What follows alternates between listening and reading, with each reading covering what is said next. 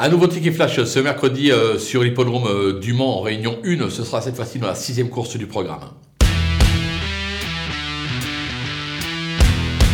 On va tenter un coup de poker dans cette épreuve avec le numéro 9, euh, Finger de Rodney, qui ne s'est guère montré à son avantage ces derniers temps, souvent disqualifié. Maintenant, c'est un cheval en valeur intrinsèque qui vaut largement un tel lot. Mathieu Mottier est euphorique actuellement, il peut le mener au poteau et en profiter pour renouer avec le succès. On va donc le tenter gagnant et placé.